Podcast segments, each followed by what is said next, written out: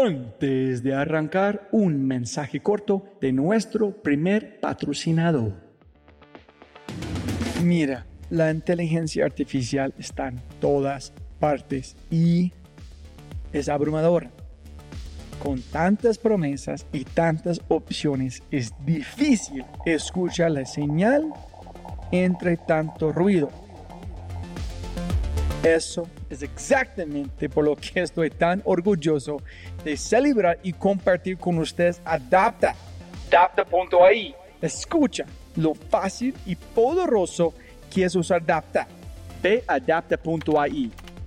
Crea una cuenta ingresa la información de tu sitio web, espera unos segundos mientras la inteligencia artificial de Dapta hace su magia y chum, chum, chum, tienes contenido hecho a medida para tu empresa o startup. ¿Y qué es mejor? La inteligencia artificial de Dapta sigue produciendo contenido más inteligente mientras más lo usas. Y mejor que eso, esto es solo la punta de un enorme iceberg de lo que Dapta puede hacer. Dapta es fácilmente una de mis herramientas favoritas. Es alucinante.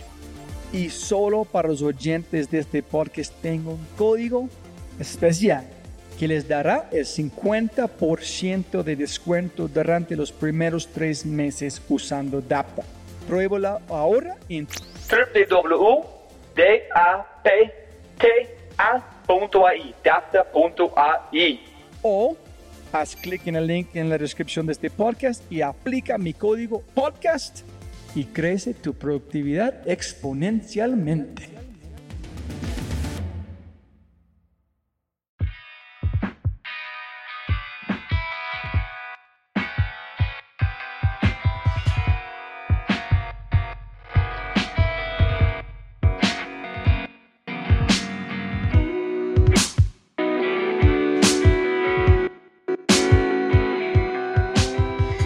Este episodio está patrocinado por Cabeza Rota, un estudio digital de animadores, diseñadores e ilustradores. Se puede ver su trabajo en www.cabezarota.com. En sí, vas a enviar un mensaje en su página web. Habla de este podcast. Se puede recibir 20% de descuento en tu primera animación, logotipo, diseño web. www.cabezarota.com.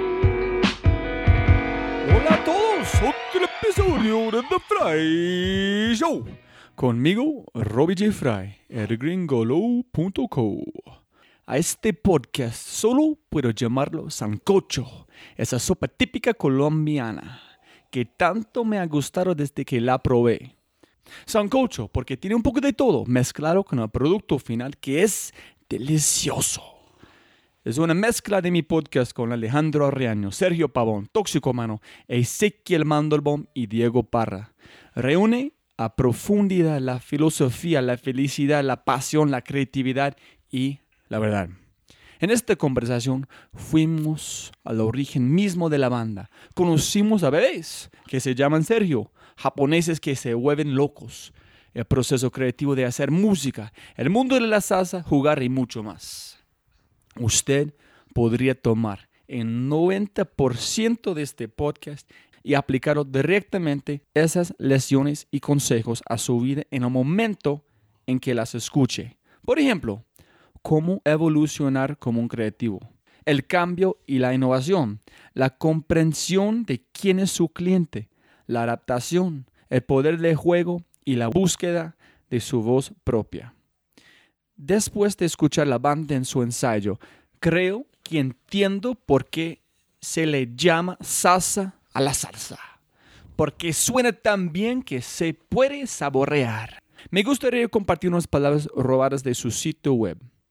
La 33 es una orquesta de baile impactante, solvente y poderoso como ninguna en el escenario, donde sus cantantes sacan de sus chisteros permanentes trucos de magia para no dejar a nadie inmune a sus encantos. Jóvenes amigos míos, antes de empezar este podcast, tengo que dar enormes gracias a Rey. Gracias por abrir esta oportunidad tan impactante en mi vida. Al pelo por su paciencia y a todos los miembros de la banda por permitirme ser testigo de lo que solo puede llamar magia. Con eso dicho, es un inmenso placer, como siempre, presentar este nuevo episodio. El director de la Máquina de la Felicidad, Sergio Mejía y la 33. Sonido, sonido. Eso, Sergio, ¿cómo está, señor? Muy bien, muy contento ya preparándonos para, para viajar. Siempre empiezo y con personas como vos es más importante. Siempre se puede ganar más plata, pero no puede ganar más tiempo. Entonces, mil gracias por su tiempo de hoy. Muchas gracias. Muchas gracias. Muchas gracias a ti por estar acá y por interesarte en la orquesta. Ya tengo muchas personas que están escuchando en Perú, en España, en otros lugares. Entonces, por favor, puedes decirnos qué haces, qué es la 33 y un poquito más para las personas que no conocen, como un gringo como yo. Bueno, la 33 es una orquesta de salsa que está cumpliendo 15 años este año. Tiene cuatro trabajos discográficos. Es una orquesta de salsa en la cual la mayoría de sus integrantes, digamos que tenemos una raíz antes de tocar salsa, como que veníamos tocando otros géneros como sobre todo rock. Rock es el género que más predominaba en, en la mayoría de nosotros antes de empezar a tocar salsa. Hay un poco de jazz también hay un poco de folclore también. Em, es una banda principalmente de Bogotá, la mayoría de los integrantes somos bogotanos. Hay un cartagenero que se llama David Cantillo, que le decimos mal pelo cariñosamente, bueno, le dicen así desde chiquito, me imagino. Em, hay un cubano y la mayoría y el resto creo que somos bogotanos todos. Y Qué pena con esta pregunta. Yo sé que me imagino que has explicado mil veces, pero puede explicar muy brevemente cómo nació la banda, qué estaba haciendo, en qué fue el proceso de creación de la banda. Bueno, en mi caso particular, yo soy el director de la banda. Yo me llamo Sergio Mejía, que me había faltado decir esa información. Toco el bajo.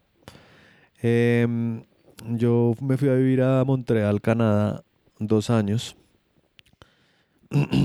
y estando allá, digamos que experimentando mucho en el rock y en el jazz, pues me di cuenta que pues estando lejos como que como que también hay otras raíces mías como colombiano, ¿no? Y como latino que no había explorado y que eran importantes.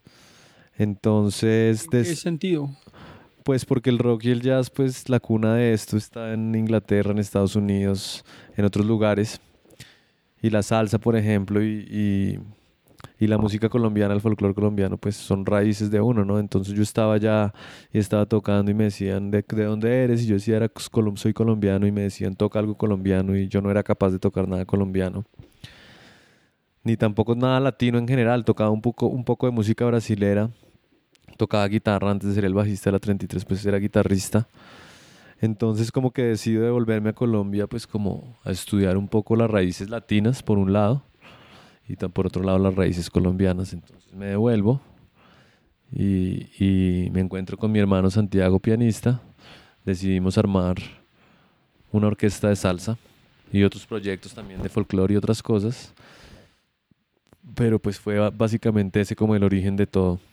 Vivir lejos de Latinoamérica, sentir ausencia, sentir falta de lo que pasa en Latinoamérica y la carencia musical, digamos, en ese momento de, como latino y como colombiano conocer un poco la música, tanto latina como colombiana. Entonces me devuelvo, estudio un poco con maestros de folclore, algunas bases, em, empiezo a tocar salsa, armamos una orquesta más que todo por pasarla bien y empezamos a tocar, nos fuimos enamorando del género.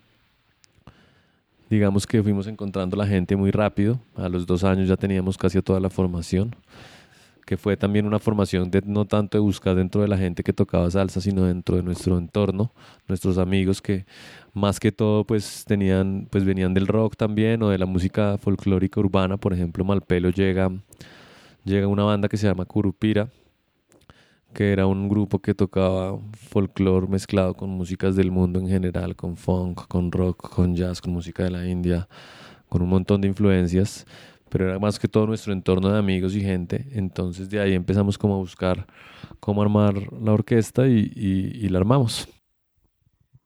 Y que, discúlpeme para unas preguntas si son muy brutas, pero yo no, yo no no soy un duro en música, y, pero me encanta. En yo está, cuando encontré qué están haciendo, empecé a escuchar mucho, tratando de entender qué es en un sentido que yo puedo interpretar unas preguntas. Primero quiero saber qué es salsa, qué es la origen, cómo, dónde viene, porque yo entiendo mucho de jazz porque he estudiado bastante con Miles Davis, porque me encanta que ha hecho en la manera que su opinión del mundo. Entonces yo quiero saber qué es salsa, de dónde viene, qué es como la esencia de salsa. No sé si puedes explicarlo, si es una conversación mucho más larga o qué. Pues yo no soy un experto de los orígenes de la salsa ni de, ni de hablar de la salsa como tal. Lo que te digo, vengo más del rock.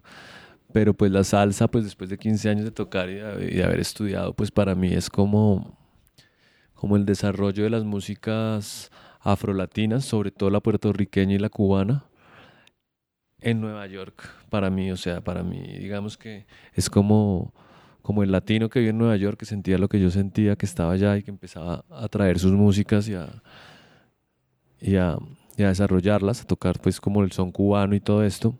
Pero digamos que pues en Estados Unidos estaba, pues había una mayor infraestructura de músicos y de gente.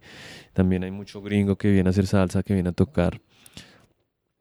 Digamos el bugalú, pues es un poco la mezcla como el son también con la música americana.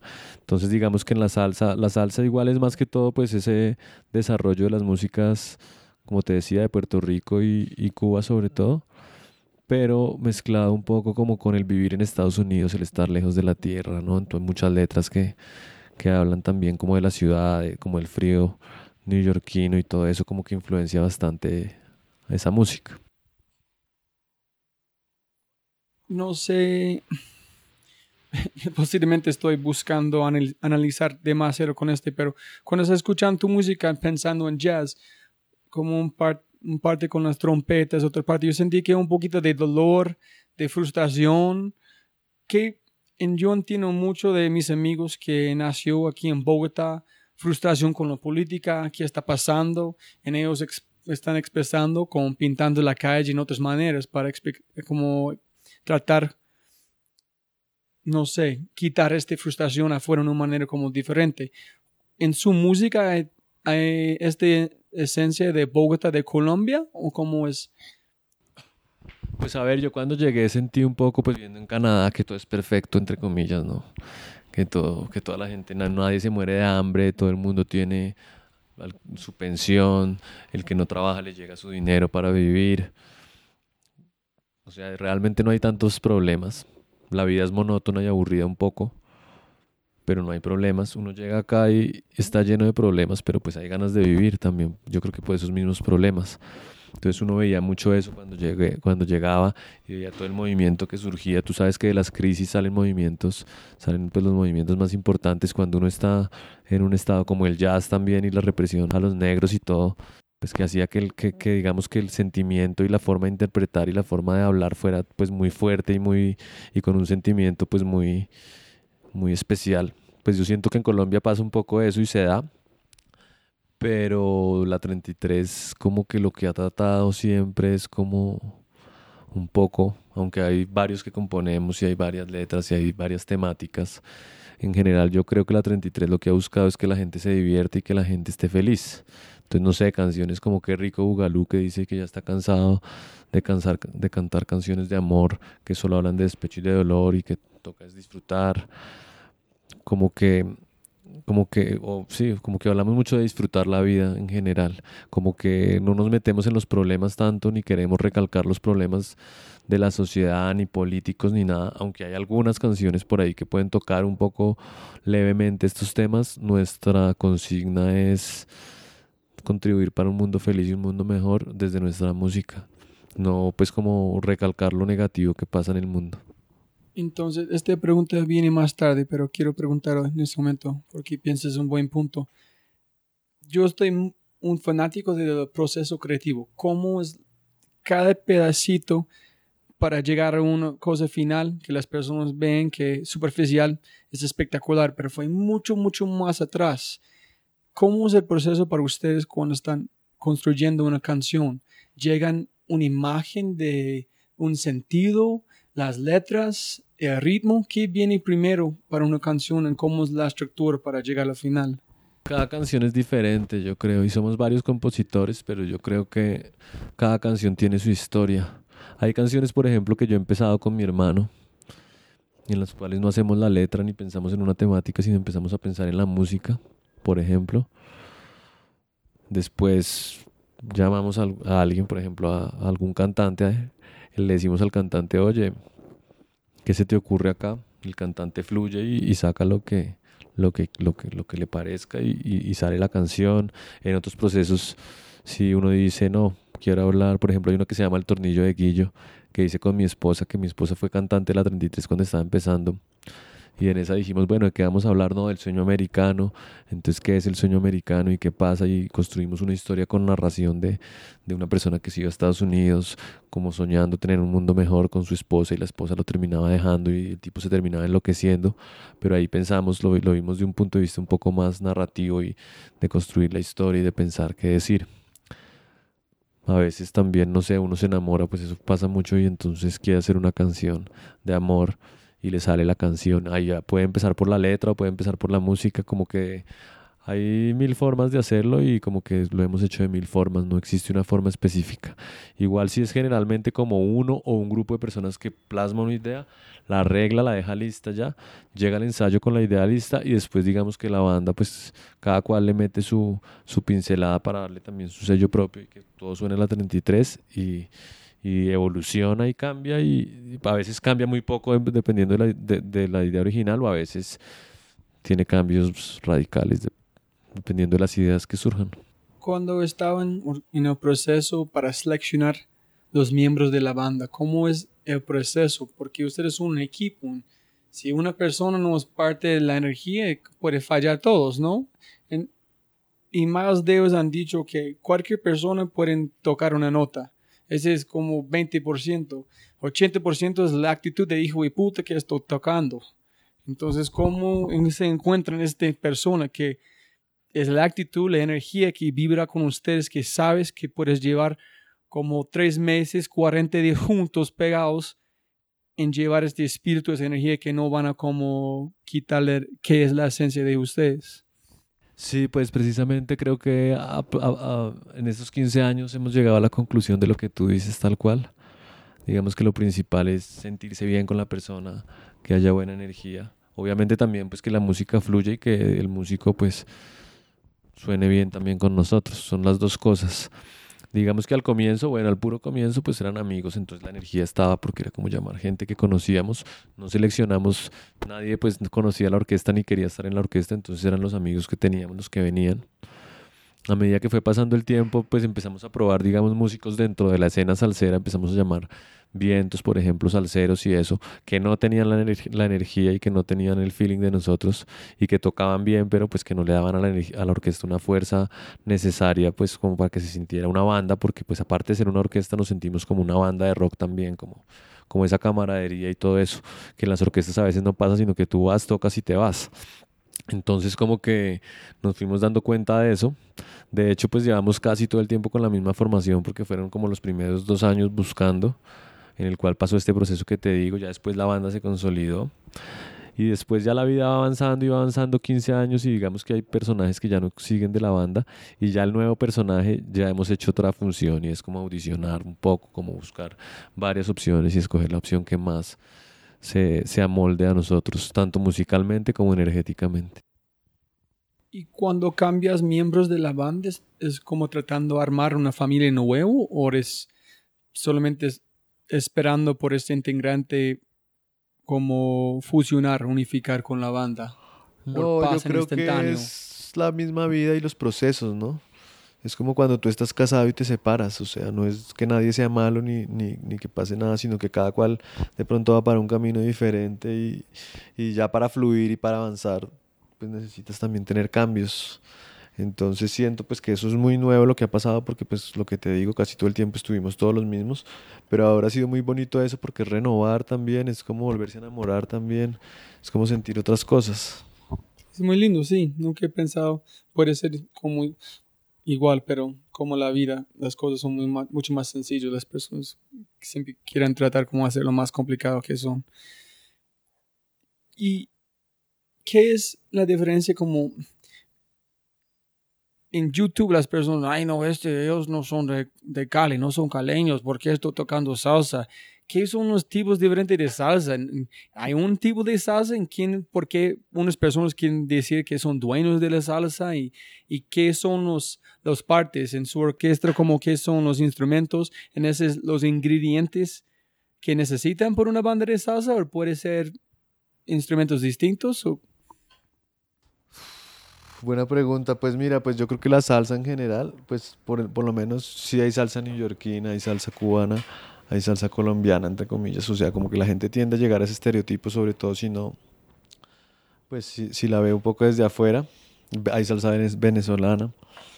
La salsa colombiana, por ejemplo, pues, pues como que siempre ha sido conocida más por, por dos lugares, creo yo, que es como más el Valle del Cauca, que es la salsa caleña que llaman, o sea, y también la costa atlántica, que es de donde viene Malpelo, que es Cartagena que es otro tipo de salsa que son muy marcadas y muy características entre sí. O sea, tú escuchas la salsa caleña y tiene influencia de música del Pacífico y tiene un tipo específico de, cómo suena y, suena caleño.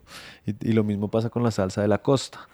En Bogotá pues llega todo, ¿no? En Bogotá llega gente de todas partes. Es por lo mismo que te hablaba de Nueva York, que por eso en Nueva York existía la salsa, yo creo, que llegaba gente de todas partes y complementando un poco lo de Nueva York, también es mucho latino, o sea, hay mucho, mucho cantante salsa, músico de salsa que es, que es latino, pero que nació en Estados Unidos, o sea, que ya tiene una cosa así.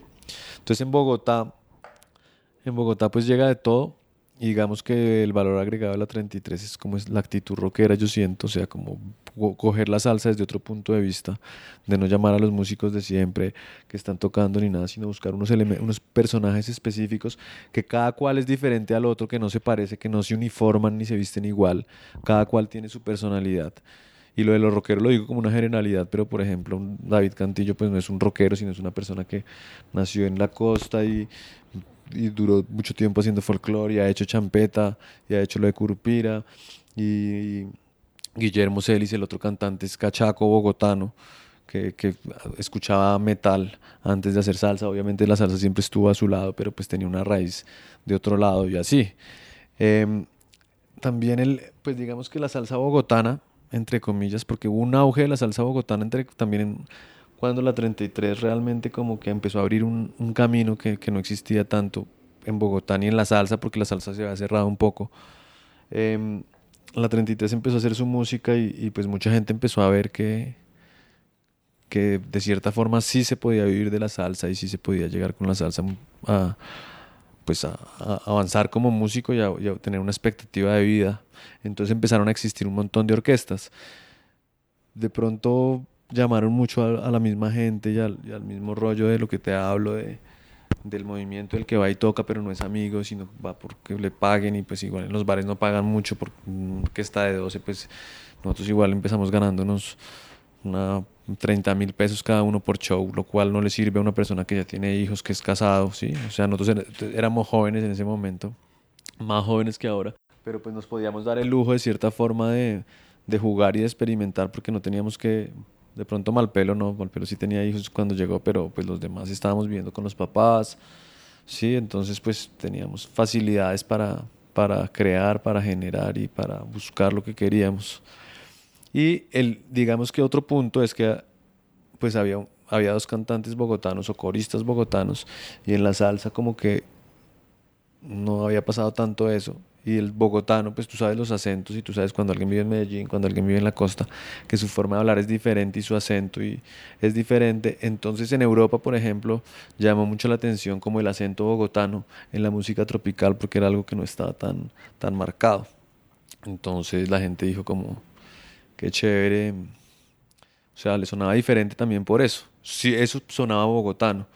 Si yo digo hay algo que pueda pero tú ves todas las bandas de salsa bogotana en general y pues la mayoría de los cantantes son costeños o caleños, o, sí, pues es la gente que tiene más esa cultura, entonces en Bogotá no existía tanto y eso rompió y, y, eso también, también marcó una diferencia, yo creo, porque yo creo que uno para hacer música y para funcionar, la gente a veces piensa, no, es que tengo que ser el mejor, y ser el mejor es una cosa muy difícil de definir, pero, pero digamos, yo no creo que toque ser el mejor, yo creo que toca tener un estilo propio, que uno no se parezca a, a nadie, o sea, que uno no esté imitando algo tan concreto. Obviamente, pues sí cogemos muchas cosas que existen, pero pues tratar de ser uno mismo, por un lado, y por otro lado lo que hablamos energético, ¿no? Que la banda se sienta con una energía de familia cuando está en el escenario y no pues de gente que está solamente cobrando un cheque y arrancando. Dos preguntas montando en este. El amigo que, Michael, que me dijo, oye, tiene que hablar con serio, en, como ver qué está pasando con esta banda espectacular. Él dijo, yo quiero saber cómo ellos hicieron una cosa distinta, que no era comercial, que fue que exactamente que ellos quieren hacer y lograrlo cuando hay muchos, muchos artistas en cualquier como medio, que como pintando, acrílicos, música, que piensan, yo quiero hacer este porque es diferente, pero no pueden porque no es comercial. En aquí es mucho más, mucho más complicado en Colombia de en los Estados Unidos ser diferente, porque las personas quieren vallenato o reggaetón, ellos quieren este. Cualquier cosa que es un poquito distinto, ellos quieren juzgar. No quieren como abrir su mente para disfrutarlo, entender por qué es diferente que tiene que mejorar mi vida, solamente quiere la misma cosa todo el tiempo. Entonces, ¿cómo ustedes lograron llegar a una cosa que es diferente, que no es comercial en esta época, en llegar a este punto que es un éxito total? Bueno, la salsa sí de cierta forma es comercial, aunque es otro tipo de salsa, la que es comercial en este momento, digamos, porque la salsa fue mutando y nosotros digamos que nos basamos más como en el sonido de los 70s. Entonces la salsa en los 80s empezó a ser más pop, y empezó a desarrollarse más como la salsa de alcoba y como otro tipo de grabar, grabando cada un músico por músico, que todo esté perfectamente ejecutado, que todo esté con el metrónomo. La salsa de los 70 se grababa en vivo, grababan todos juntos, era lo que era. Entonces, bueno, como que por un lado, como que nosotros buscamos recrear un poco ese sonido, metiéndole nuestra, nuestra influencia, pero recrear ese sonido y yo me acuerdo cuando estábamos masterizando el primer disco, el que nos masterizó el disco en Audiovisión, me acuerdo mucho de eso. Cuando escuchó el disco y cuando lo masterizó me dijo, ¿sabes qué? Y yo, ¿qué? Hay gente que lleva 20 años esperando este disco. ¿Por qué no? Porque esa salsa se perdió y, se dejó de hacer. Tú igual vas a un montón de bares acá en Medellín, en toda Colombia y pues hablando también de muchos lugares del mundo donde suena esa misma salsa vieja. O sea, comercialmente en la radio sigue sonando igual porque no la pueden dejar de poner, pero pues no es como que salga todo el tiempo el nuevo hit de ese sonido, sino ya pasó, pasó a otro lado, porque pues tú sabes cómo es el radio y cómo es el comercio, que también es plata, que, que cobran igual, que le dan a la emisora, que sí, o sea, eso funciona mucho y creo yo creo que es en todo el mundo que funciona así, que pues igual los, las disqueras tienen el monopolio de la música comercial en el mundo y eso se basa en dinero, básicamente. Ahora con el internet pues eso ha cambiado porque pues tú ya pues, escuchas lo que se te da la gana en tu computador, tú dices quiero escuchar una banda de Nueva Zelanda que se llama Kimbra, lo que sea, ta, ta, ta, y tú lo pones y suena y, ya, y si te gustó pues lo mandas y, lo, y lo propagas y puede ser un virus. Cuando salió la 33, aparte de este sonido y de todo, la 33 hizo un cover que se llama La Pantera Mambo, que es una versión de, pues, del tema de la Pantera Rosa de Henry Mancini, pero en Mambo. Entonces, esto como que salió. Nosotros igual, digamos que como independientes, después de eso empezamos, pues de que tuvimos un disco, empezamos a desarrollar una oficina, un personal de trabajo como un jefe de prensa, un community manager, un diseñador que nos hiciera las cosas, etcétera. Pero en ese momento pues no teníamos los fondos para crear eso, o sea, de cierta forma como una mini disquera para nosotros mismos pero digamos que la música, simplemente cuando sacamos el disco y él nos dijo 20 años esperando esto, el disco salió, empezó a sonar en las emisoras universitarias locales de Bogotá de una, lo acogieron re bien, empezó a sonar y de una también por internet y lo que hablamos, se fue para Europa, se fue para Asia, se fue para África, se fue para todas partes, de una forma underground, no somos Michael Jackson ni pasó nada de eso, nada de ese estilo de disquera de promoción, sino el mismo voz a voz hizo que la banda se regara. También por Colombia, o sea, a los seis meses ya estábamos viajando a Cali, estábamos viajando a Medellín, em, fuimos a Ecuador, a los dos años a Europa, sí, entonces como que, pero la misma Pantera, pues que fue como la puerta, porque pues claro, fue un gancho, si me entiendes? Porque era un tema que todo el mundo conocía, representaba un sonido específico de la salsa que todo el mundo extrañaba. Esas dos cosas juntas más la identidad de la banda hicieron que la, que la banda entrara en todos los circuitos latinos del mundo prácticamente y que nos empezáramos a mover.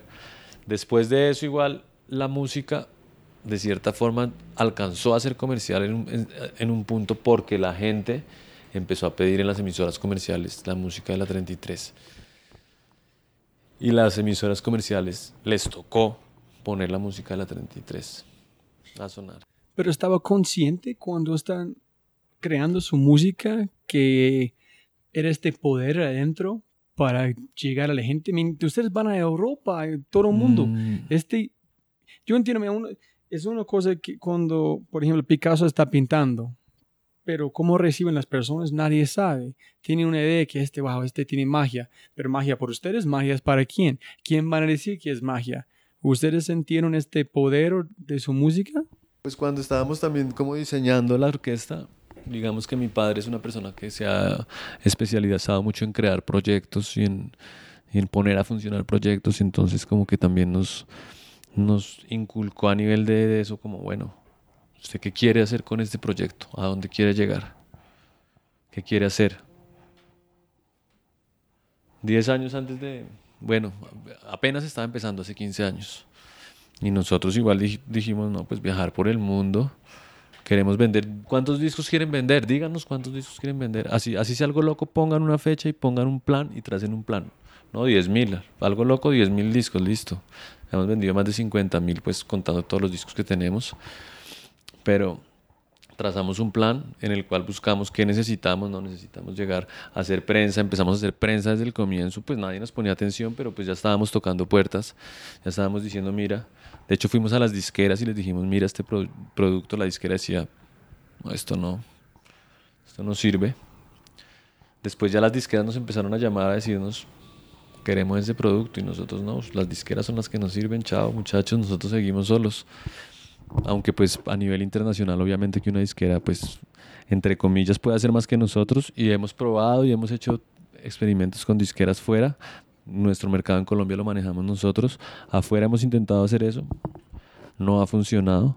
Cuando estábamos solos mandábamos cajas de 70 discos a Europa, 80, firmamos compilados. La disquera no, no firma un compilado porque quiere más dinero ¿sí? Entonces, no, si hay poco dinero, no deja que, el compilado funcione, lo cortan, entonces no te deja salir, ¿sí?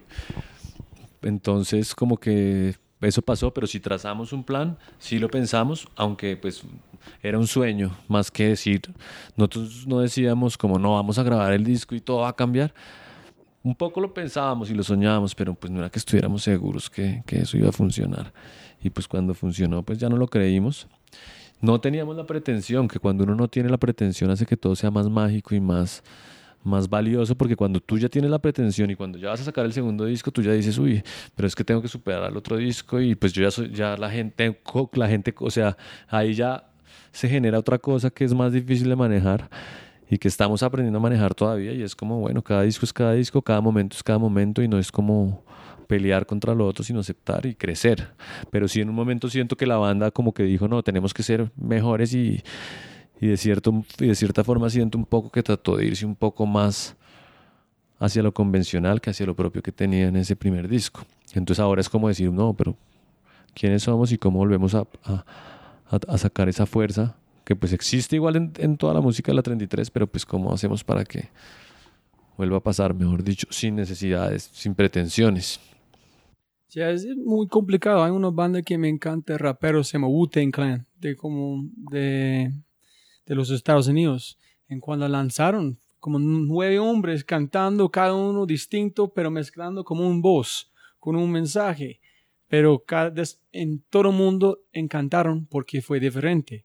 Pero después de hacer este, todo el mundo quiere comparar el próximo oeste porque tiene una cosa a comparar. Antes no hay nada a comparar, entonces es espectacular. Prometo que tiene una cosa a comparar, todo el mundo está listo para comparar en este momento. No, son dos momentos distintos en la vida de la música, entonces quieren disfrutarlo como una película distinta. No pueden tratar de comparar o no van a gozar la música, ¿no? ¿Qué, era la, la parte más complicada o difícil en este hasta este punto en la aventura, la historia de ustedes, en qué fue, si hay un parte que fue más, que gozaste más, que fue cómo disfrutaste más de todo este proceso. Pues cada momento tiene lo suyo, como hablábamos ahorita.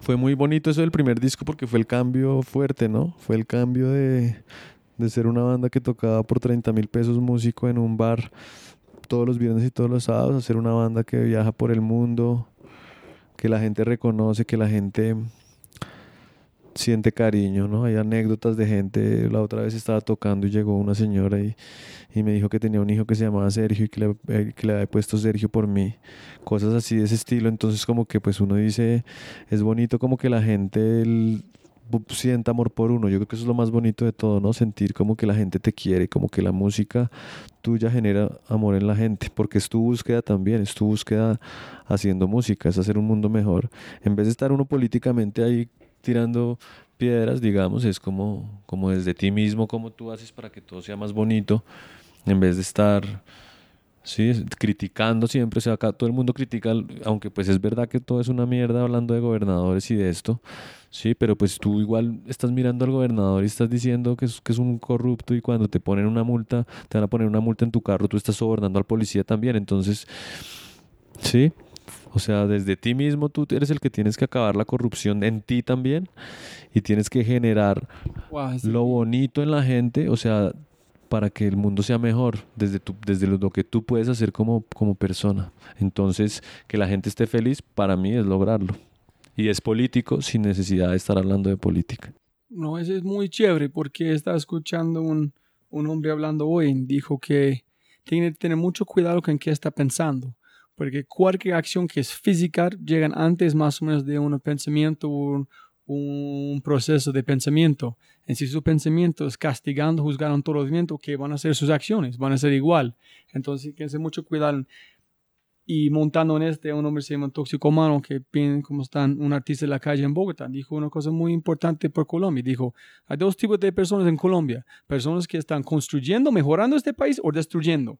No hay una mitad. Las personas que no dicen nada están destruyendo. Las personas que hacen acciones están mejorando. No hay, no hay un tiempo para jugar en el banco. ¿Tú estás en el partido mejorando o están como tratando de quitar la energía de este país para tomar pasos adelante? No, entonces, muy pegado este. Yo estaba hablando con Sergio Pavón, que es un fundador de Stereo Picnic. Nos estábamos preguntando qué es su momento favorito de un concierto. Me dijo que hay un momento con un artista grande que es un mortal cruza una línea invisible es un inmortal. Las personas, 30 mil, 10 mil personas están allá como una religión, sin juzgar, disfrutando de esta persona. En el momento que la música para, es un mortal otra vez. Entonces dijo que tú puedes ver cuando este, este punto pasa, cuando cruzan este, esta línea. Para ustedes, cuando están tocando, ¿qué es el momento más que le, como, que le gusta más? Hay un momento cuando empieza la música, cuando terminan, cuando hay un flow y ustedes no están conscientes que está pasando, que es el parte que a usted le gusta más. Pues un concierto es como un juego entre el público y la banda, ¿no? No es una cosa que la banda pueda hacer sola. Si, si el público no interactúa, si el público no se conecta, pues el concierto, así tú toques todo perfecto, pues no, no es bonito para mí lo más especial es llegar, pues, llegar a un alto nivel de, de, compenetración en el que tú ya sientes que la música y el público son uno solo y están totalmente integrados y están no inmortal, sino todos somos uno. Estamos ahí, es como un rito, igual como cuando se da el rito y el rito se da cuando todo, todo se junta. Cuando estaba mirando ustedes tocando por allá, yo pensé, wow, esta es magia, este es, este es como un grupo de magos haciendo una cosa que no puede poner en palabras. Y yo estaba hablando con un hombre que se llama Camilo Rosa, que es un fotógrafo, que han sacado fotos del último concierto de Diomedes Díaz en el Campín. hablando de, él dijo que este señor no sabía si está viviendo en este planeta o otro planeta. Llega a un punto que la persona está, es un ídolo para ellos que él está viviendo este, no sabía. Entonces, pero con una banda, ustedes tienen, ustedes otro, parece, no, eh, parece, ten cuidado, estás como, la música está llegando a su cabeza. Entonces, piensa que es más poderoso, más complicado tener una banda de un grupo que todos son un complementario, menos de una persona que es el centro de la música. Sí, pues la banda siempre ha sido así. Obviamente los cantantes son como un filtro, ¿no? La música pasa por los cantantes para llegar. El cantante es como el que tiene la función no solamente de cantar bonito, sino de, de hacer que la, es como el, la voz, ¿no? Es como lo más humano que está ahí, lo demás pues, que une y que, y que, y que hace que, los, que la gente se conecte más con, con, con todo. Pero pues la 33 ha sido siempre la 33, no ha sido una figura particular por encima de las otras y creo que eso igual también hace que la magia se pierda cuando eso pasa. Pues en la mayoría de los casos, si no, no, es que yo soy yo y mi banda, pues como que ya está en otra atmósfera y en otro piso diferente que hace que, los de abajo no se vayan a sentir igual. Una más pregunta un poquito técnica de este lado. Cuando tú estás tocando, ¿estás consciente que estás haciendo o estás en el flow, como 100% en el presente, en el momento, no estás pensando, la música es pasando a través y no estás consciente o estás muy concentrado en qué está pasando alrededor? Eh, las dos cosas. Igual, bueno, al ser el director de la banda me toca como estar muy pendiente y estar como también dirigiendo la música de cierta forma, pero en general depende, o sea, si ya es algo que he tocado mucho, ya estoy fluyendo y ya no tengo que pensar tanto en qué es lo que estoy tocando. Si es algo nuevo, la primera vez que tocas un tema en un escenario, no sé, no te sabes la letra todavía, te toca pensarla, ¿no? Si es un tema que llevas 10 años cantando, pues sale solo. Y en este momento todavía están definiendo o como tratando de llegar al punto qué es la 33 o ustedes ¿Me, entiendes? Si tú eres un niño, toda tu vida están como obteniendo hábitos, quitando mal hábitos, tratando de cambiar, mejorar, cualquier cosa. Es la misma cosa con una entidad como una banda que es constantemente tratando de evolucionar o es llega en la esencia, en, la, en el reto es mantener esta esencia. Pues te voy a dar mi punto personal. Para mí es igual que la vida. Uno es un niño y cuando uno es un niño trata de crecer y de evolucionar y de ser más grande, ¿cierto? Y a medida que va siendo más grande, después lo que trata de buscar es volver a ser un niño, como el principito. Eh, o sea, no perder tu niño interior, ¿no? O sea, la ingenuidad, la... O sea, evolucionar yo creo que es aceptar ese estado más que volverse cada vez más adulto y más serio y más rígido en las cosas. Entonces creo que la banda, pues de cierta forma, pues está en un proceso donde está creciendo, pero creo que está empezando a entender eso y sí, o sea, lo más importante en la vida es jugar, ¿no? Jugar, entonces, ¿qué es lo que hacen los niños todo el tiempo? Están jugando y le dicen después, no, no juega, ve y estudia, no juega, hace esto, eso no se hace, ¿cierto? Eso es malo. Y uno, pero ¿por qué? O sea, entonces son unos valores también que están ahí como inculcados por porque quieren que la gente se conforme, se, se, se eh, actúe de una forma determinada para tener el control sobre la gente, pero pues lo importante realmente es divertirse y pasarla bien, ¿no? Entonces, pues creo que, que ese es el camino. Hay un, yo tenía un, un, jefe antes que hicimos un taller, hacemos juegos, juegos, juegos, ocho horas jugando con adultos. Puedes ver una transformación total con ellos volviendo a niños. Pero hay un tema que es introvertido o extrovertido, pero no un sentido que es una persona es muy bueno con gente, le encanta mucha gente o no, es la manera que recarga o descarga su energía. Por unas personas, si están alrededor de mil personas, están chupando la energía de la gente y le encantan. Después de un concierto, quieren estar alrededor de más personas, rodear con más personas. En hay personas como, como yo, después de hacer un taller o estar con personas, yo no quiero hablar con nadie porque han regalado mucha energía. Entonces, personas están chupando mi energía en la banda hay personas distintas como ustedes como una banda, cuánta energía está quitando la, como la audiencia de ustedes. Cuando terminan están, wow, tenemos que descansar o, hay personas distintas en este sentido. Mm, pues a mí lo que me pasa es que salgo con más energía siempre.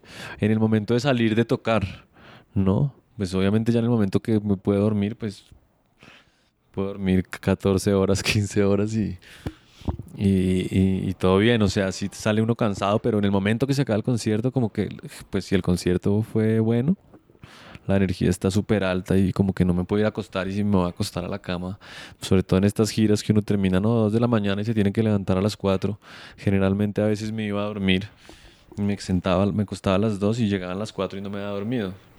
Entonces ya ahora lo que digo es, no, pues ¿para qué me voy a dormir? Mejor doy una vuelta, vivo la vida un poco y, y ya Después dormiré cuando pueda, porque pues no voy a, no voy a llegar a dormir, no voy a poder dormir.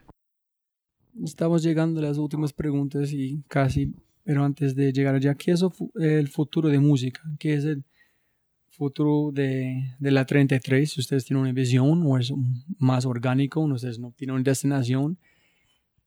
Y estamos hablando cuando estamos en camino por acá, como porque es complicado. Ustedes están tocando afuera de Colombia, pero la música es de Colombia. Las personas no están apreciando la música que ustedes están haciendo. ¿Por qué es tan complicado pasar una cosa tan linda como la salsa a toda la América Latina? Pero es muy fácil venderlo afuera. pues porque afuera hay más dinero que en América Latina. Nosotros somos una banda grande. No, son los gustos no son gustos, o sea, los, presupuestos en América Latina nunca alcanzan para movernos. Solamente México. Ah, Realmente México es el país como que tiene buenos presupuestos culturales. De hecho, cuando hemos ido a Uruguay o Argentina, ha sido el gobierno el que nos ha llevado. Cuando hemos ido a Venezuela, ha sido el gobierno el que nos ha llevado. No hemos ido a Perú. No hemos ido realmente a tocar públicamente en Centroamérica, solamente México. Fuimos a República Dominicana, pero una vaina privada. O sea, realmente pasa eso, no hemos podido entrar a Brasil. Ya han habido intereses, pero digamos, Brasil también es un país que tiene dinero y pues que ya tiene más una, una barrera de idioma y de género porque pues están más metidos como en lo de ellos. Pero el resto de Latinoamérica que sí hay una aceptación por la salsa y un gusto por la salsa y nos han llamado, realmente pues estamos hablando de 14 personas mínimo que viajamos. Si tú multiplicas eso por cada tiquete argentino, pues estás hablando de 14 mil dólares 14 mil dólares y lo mismo y vale casi lo mismo de hecho que viajar a Europa. Y en Europa pues tú puedes tocar en 20 lugares alrededor y tienen plata. Mientras que Argentina pues no. O sea son es una cuestión económica básicamente. Entonces no es no tiene nada que hacer con los gustos de las personas, solamente es moviendo 14 hombres alrededor de... Sí, claro, ¿no? En Latinoamérica la salsa también es grande. Pues no sé, Bolivia de pronto no, no tenga una tradición salsera, ni Paraguay, pero pues sí, la salsa existe en Latinoamérica y lo difícil es un, un tema más económico. Ah, porque está hablando, cuando está hablando con Sergio, hablamos de Zoe. Dije cómo fue Argentina. Fue como duro tratando de vender tickets. Pero en México, ya como cualquier miles y miles de personas sin duda esperando. Entonces, por este estilo de música no, no pueden cruzar la frontera tan fácilmente en otros lugares, ¿no? Pero, pero con tu música sí es más de la logística de mover 14 personas. ¿En qué es el futuro para ustedes? ¿Ya tienen una visión clara, una destinación o están pues, dando momento? Sí, hacer que la gente sea feliz con la música, aportarle al mundo, seguir haciéndolo, viajar, conocer otros lugares, aprender de los otros lugares y poder plasmar lo que aprendes en tu música para hacer un mundo mejor. ¿Y qué influencia has tenido, cómo ha tenido la, otros países en tu música? ¿Cómo conocer otras culturas, otros idiomas? ¿Hay una influencia en la música como un estilo de ustedes? Sí, un poco. Pues de pronto no se siente tanto, pero más que en la música es en la forma de pensar y entonces en la forma de pensar cambia la forma de hacer música. Es, por ejemplo, estuve en la India también y la música de la India era otro rollo, no, concordaba tanto como con la salsa, pero cositas chiquitas por ahí entran también.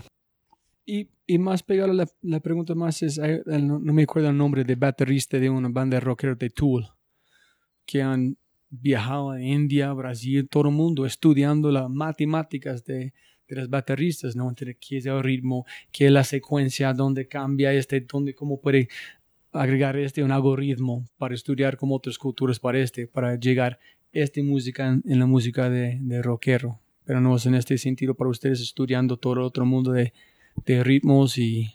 Pues se puede más melódicamente y armónicamente utilizar elementos, pero pues digamos que rítmicamente, hablando como de bateristas, pues nosotros somos una orquesta que, que pone a bailar a la gente, ¿no? Entonces ya la matemática ahí no funciona tanto, ahí es más como que la música fluya.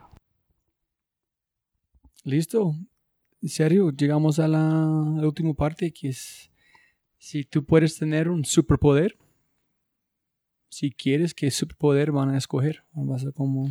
Pues ya te lo he dicho, pues es, lo que estamos buscando, ¿no? Hacer feliz a la gente. Ese poder como de, pues si yo lo tuviera y así hiciera así, te volví feliz. Te volví feliz. Eso sería un superpoder para mí. ¿No piensa que ya tiene ese superpoder con su banda? Lo quiero fortalecer más. Ah. Sí. ¿Has llegado a momentos en conciertos cuando ustedes están haciendo 100% de su fuerza en la, en la audiencia y no están recibiendo esto? Sí, claro, eso pasa. ¿Y qué pasa? ¿Cómo, ¿Qué hace en ese momento?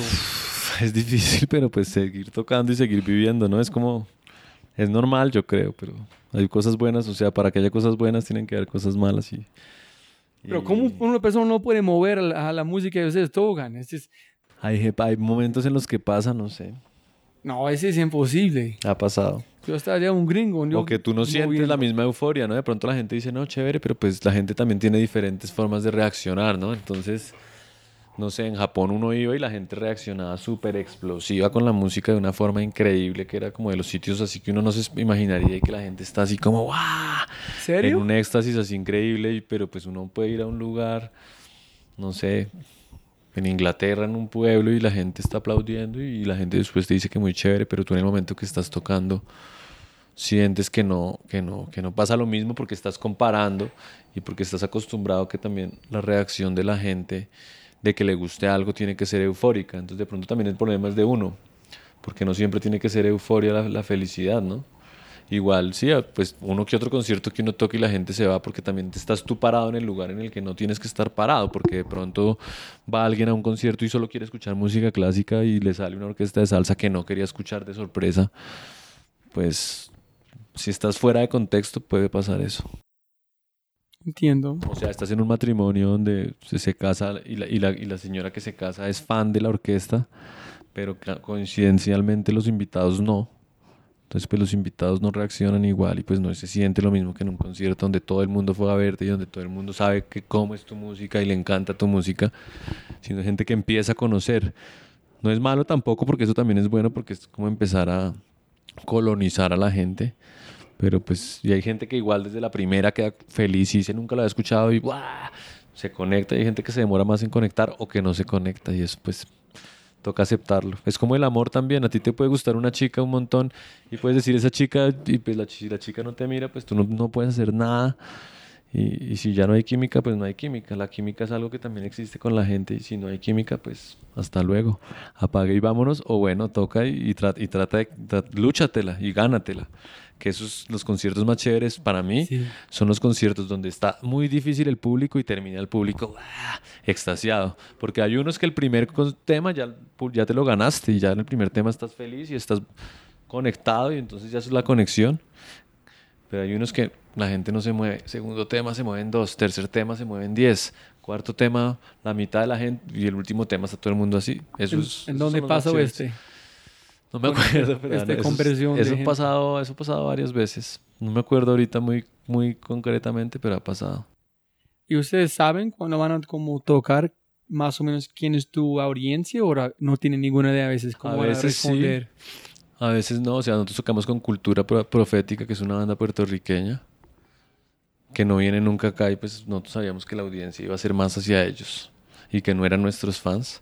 Nos impresionó, por ejemplo, ese concierto porque la gente respondió increíble. Igual, sí eran fans de la banda también, pero pues, pues la 33 la tienen todos los años acá, todo el tiempo. Esa banda venía, viene una vez cada tres años, entonces... Cuando tú estás tocando con un artista grande que, y tú eres, entre comillas, el telonero del artista, pues la gente va a ir más al artista que a ti. Y pueden haber algunos fans que van a verte a ti, pero pues la gente va más por el otro lado.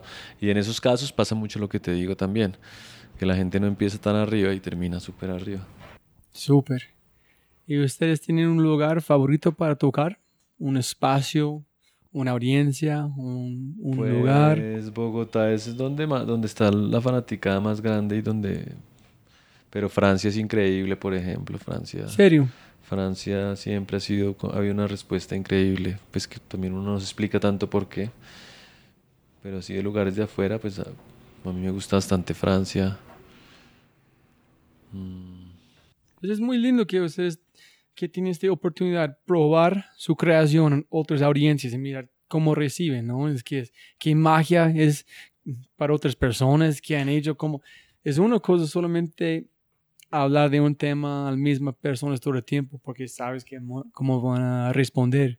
Pero si estás cómodo todo el tiempo, no puedes tratar como mejorar. Entonces, es muy lindo. Ustedes tienen una oportunidad, wow, no puede creer lo que tiene como viajar, pasar esta magia a personas. Mira, ¿le gusta o no? No me importa, pero yo puedo probarlo, ¿no? Cada, cada, vez es un, un tasting con la gente, ¿no? Listo, me encanta el superpoder. Pregunta 2. Una cartelera enorme enfrente al aeropuerto internacional El Dorado, con cualquier mensaje que quieres. Wow. Yo voy a editar este afuera, pero el tóxico mano fue hijo de putas colombianos. Este fue su mensaje. Y en otros, pero mi amigo Jairo fue somos mucho más de las mujeres. O sea, si fuera en el Dorado, dices en el Dorado. Ya, cualquier persona entrando en un taxi, entrando saliendo, despegando, aterrizando, es ya enorme. Es la única cosa que ellos ven cuando llegan. No, pues disfruta Colombia, que Colombia es linda. De pronto eso ya lo puede, puede estar escrito por ahí, pero es más como también hacia la felicidad y hacia que apenas lleguen como a hacer sonreír a la gente. Sonríe que la vida es para sonreír o algo así. Algo por ese lado. No como una, una catedral con la 33. Feliz, 100% felicidad. ¿no? Sí. Antes de olvido, felicitaciones por su sitio web.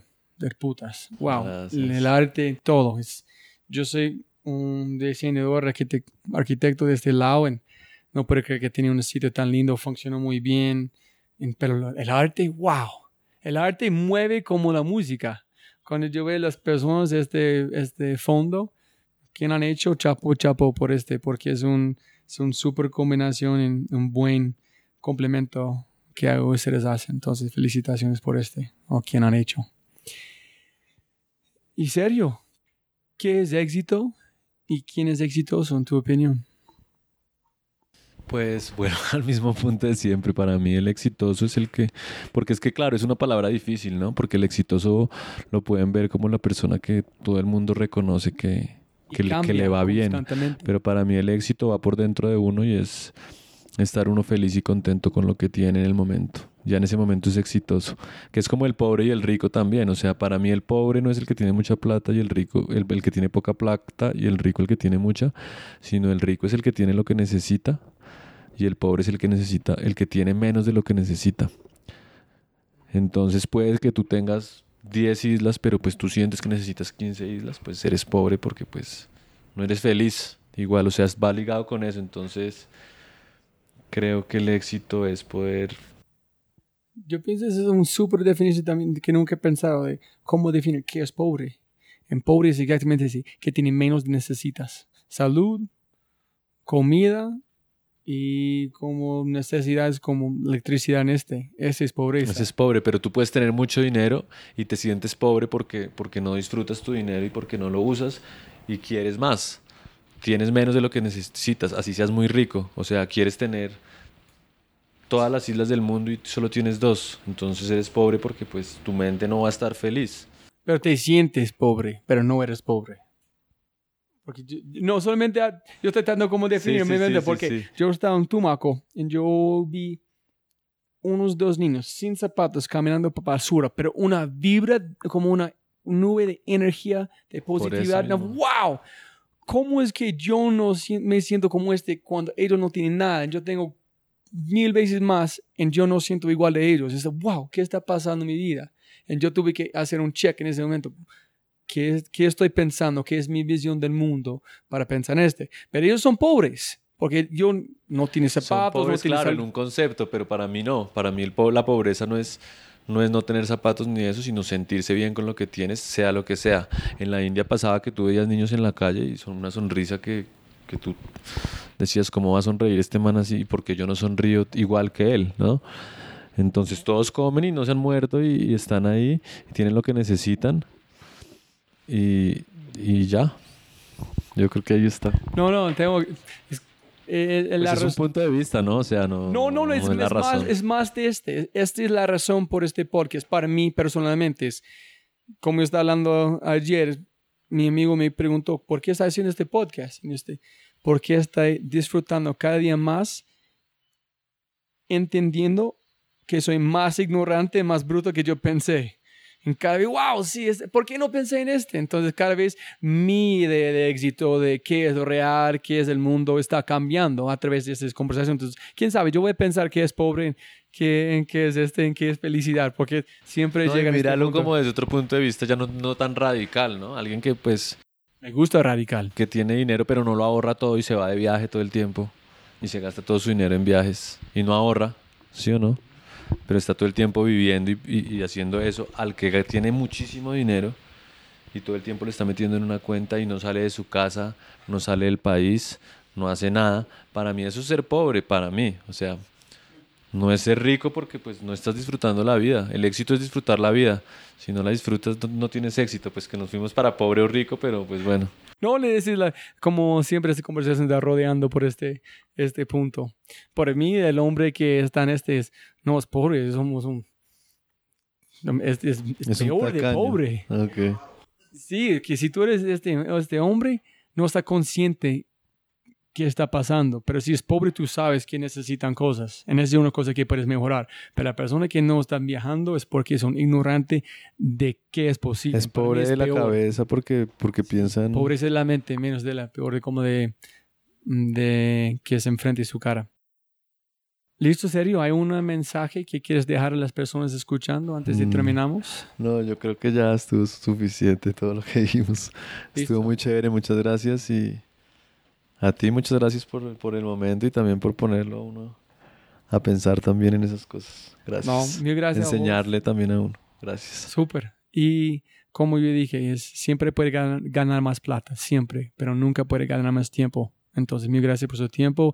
Mm, Felicitaciones porque han hecho en, en Colombia con la música, con su banda, con las vidas, con ni, cuántos niños que tienen un nombre Sergio y que están rodeando en Colombia gracias a la música. Cuántos bebés acá en- están en proceso porque es su música y no. Entonces, suerte con su viaje, mucho ánimo y muchas gracias. Bueno, muchas gracias a ti.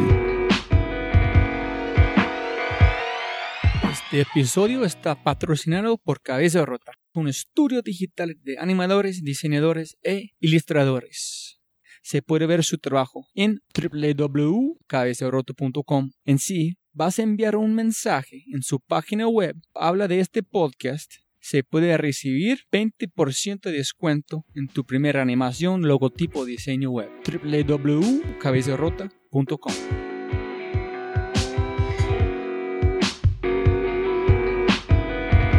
Como siempre, gracias a todos por su atención y espero que obtengan algo tangible de la entrevista que pueden utilizar para abrir una nueva oportunidad y aplicarla en sus vidas.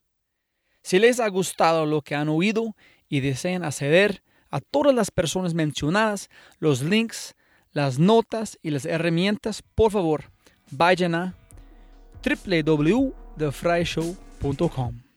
Y jóvenes amigos míos, mil, mil gracias, abrazos grandes y hasta el próximo episodio. Yo soy elgringolo.co en este otro episodio de The Fry Show.